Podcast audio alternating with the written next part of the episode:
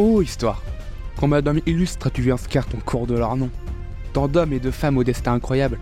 César, Jeanne d'Arc, Louis XIV, ou même Marie Curie, et tant d'histoires à se raconter encore et encore et... Ah. Non mais honnêtement, vous n'en avez pas assez d'entendre toujours les mêmes histoires sur ces mêmes personnes en boucle. L'histoire est tellement grande et riche en personnes, tant d'inconnus restés dans l'ombre, oubliés par l'histoire aux dépens de ceux qu'elle met en lumière. Et si, pour une fois, nous inversons le sens du projecteur pour éclairer la vie de personnes tout aussi illustres, mais que nous entendons leur nom, une seule question nous vient. C'est qui lui? C'est qui lui est un podcast qui a pour objectif de mettre sur le devant de la scène des hommes et des femmes oubliés des manuels d'histoire? Aussi bien héros inconnus comme les femmes de l'ombre, aussi bien soldats que civils, rois ou paysans, personne ou mort illustre, ou pas, c'est qui lui? C'est un épisode par semaine qui va te faire découvrir, aimer ou détester des personnes inconnues au bataillon. C'est un épisode qui va te faire rêver, te faire rire, te motiver ou te bouleverser, mais qui va surtout essayer de les inscrire aux côtés des plus grands. Aujourd'hui, j'ai décidé de vous parler de la scientifique la plus respectée de son temps, une égale des hommes dans sa cité. Mais Hypatite Alexandrie, c'est qui elle? Je pense qu'une remise en contexte est importante pour comprendre cette femme, et surtout sa fin tragique.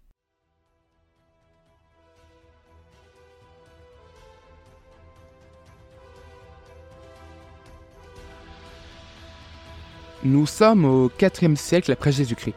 Ce siècle, il est secoué par de profonds bouleversements culturels, dont certains annoncent même le crépuscule de l'Empire romain. Autorisé par l'empereur Constantin en 313, le christianisme s'impose désormais comme la religion officielle de l'Empire romain, auquel l'Égypte appartient. Au IVe siècle, la ville fondée par Ptolémée est le centre intellectuel, artistique et commercial de toute la Méditerranée. Toutes les cultures y sont représentées, par exemple païens, juifs, chrétiens pour n'en citer que quelques-uns. C'est dans cette cité florissante de l'Antiquité et ce contexte politique et religieux plutôt tumultueux qu'Hypatie est née entre 350 et 370 après Jésus-Christ à Alexandrie. Elle est la fille de l'illustre Théon, dernier directeur du musée de la bibliothèque d'Alexandrie, mais aussi éditeur et commentateur de textes astronomiques et mathématiques. En gros, c'est pas n'importe qui. De la mère d'Hypatie, rien n'est connu, pas même son nom. Bon, elle, c'est n'importe qui. La jeune Hypatie voit le jour dans la cité la plus florissante de l'Antiquité tardive. Elle suit une éducation très prestigieuse avec l'étude de l'arithmétique, de la musique, de la géométrie et pour finir de l'astronomie. Elle se fait déjà remarquer par son talent à l'oral ainsi que son érudition. Déjà très jeune, on la félicite pour ses commentaires sur Aristote et Platon et ses études sur l'astronomie. Toute jeune, elle est déjà considérée comme une figure majeure de l'école. Passe le bulletin notant. Rapidement, elle dispense un enseignement très recherché dans le monde hellénistique. Réputée pour son talent à enseigner, Hypatie accueille une foule de païens, chrétiens et étrangers qui se pressent pour l'écouter partager ses connaissances. Un contemporain d'Hypatie dit même Il y avait dans Alexandrie une femme nommée Hypatie, fille du philosophe Théon, qui avait fait un si grand progrès dans les sciences qu'elle surpassait tous les philosophes de son temps. Quelques-uns de ses écrits ont traversé les siècles, mais un très grand nombre furent brûlés par les chrétiens. Mais n'allons pas trop vite, le voulez-vous? Oh, le teasing de la mort là on lui attribue la création d'un canon astronomique qui décrit les mouvements des corps célestes ainsi que divers commentaires sur les mathématiques, que je ne vais pas lire ici. Pour la simple et bonne raison, bah. En fait, j'ai rien compris. Selon toute vraisemblance, Hypatie savait aussi comment construire un astrolabe, instrument antique donnant la date et l'heure. Nous pouvons donc aussi, par cette information, affirmer qu'Hypatie avait démontré que la Terre tournait autour du Soleil. Aussi bien qu'aucun écrit complet ne soit parvenu jusqu'à nous, les chercheurs modernes considèrent Hypatie d'Alexandrie comme étant l'une des plus grandes scientifiques de son temps. Vous savez donc maintenant pourquoi Hypatie est une femme remarquable scientifiquement. Mais je vais vous prouver qu'elle n'est pas qu'une figure de science. Bien le contraire. Premier point à dire, Hypatie est une femme sublime. Mais en plus de ça, elle a décidé de ne jamais se marier. Elle arpentait les rues de sa cité dans des vêtements réservés aux philosophes hommes. Elle mène une vie à contre-temps sur son époque. La conformité, elle, elle la brise. Mais alors que s'impose le christianisme, la philosophe insoumise se heurte au fanatisme le plus brutal. Vous vous souvenez de la petite remise en contexte avant le début de notre épisode? Eh bien, c'est pour arriver à cet instant.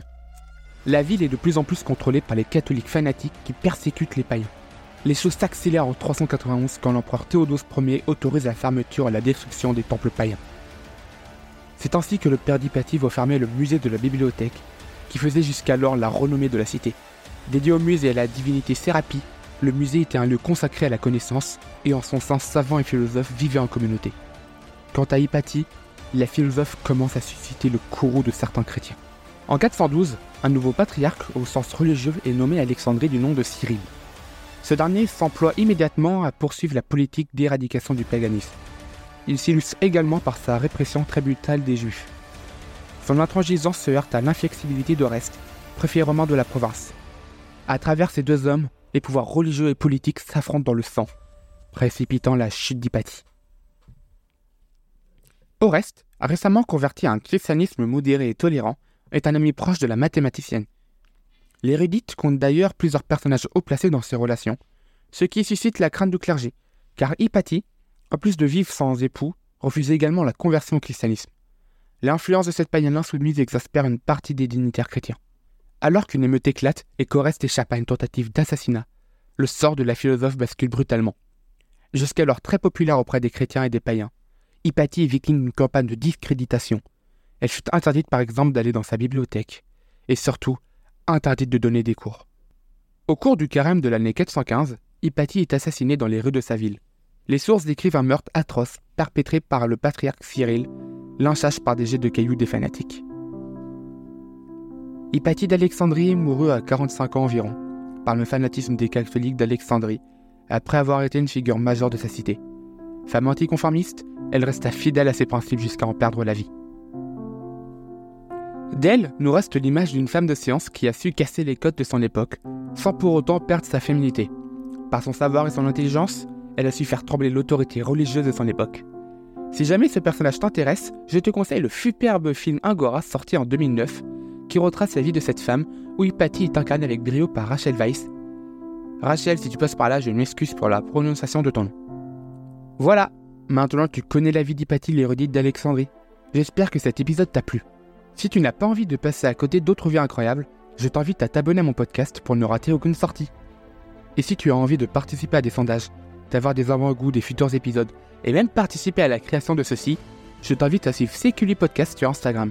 C'est ensemble que nous allons permettre à Hypatie d'être connue par le plus grand nombre de personnes possible. Je te remercie d'avoir écouté son histoire, et je te dis à la semaine prochaine pour un nouvel épisode. Mais maintenant, si tu vois le nom d'Hypatie d'Alexandrie, tu ne pourras plus dire C'est qui elle?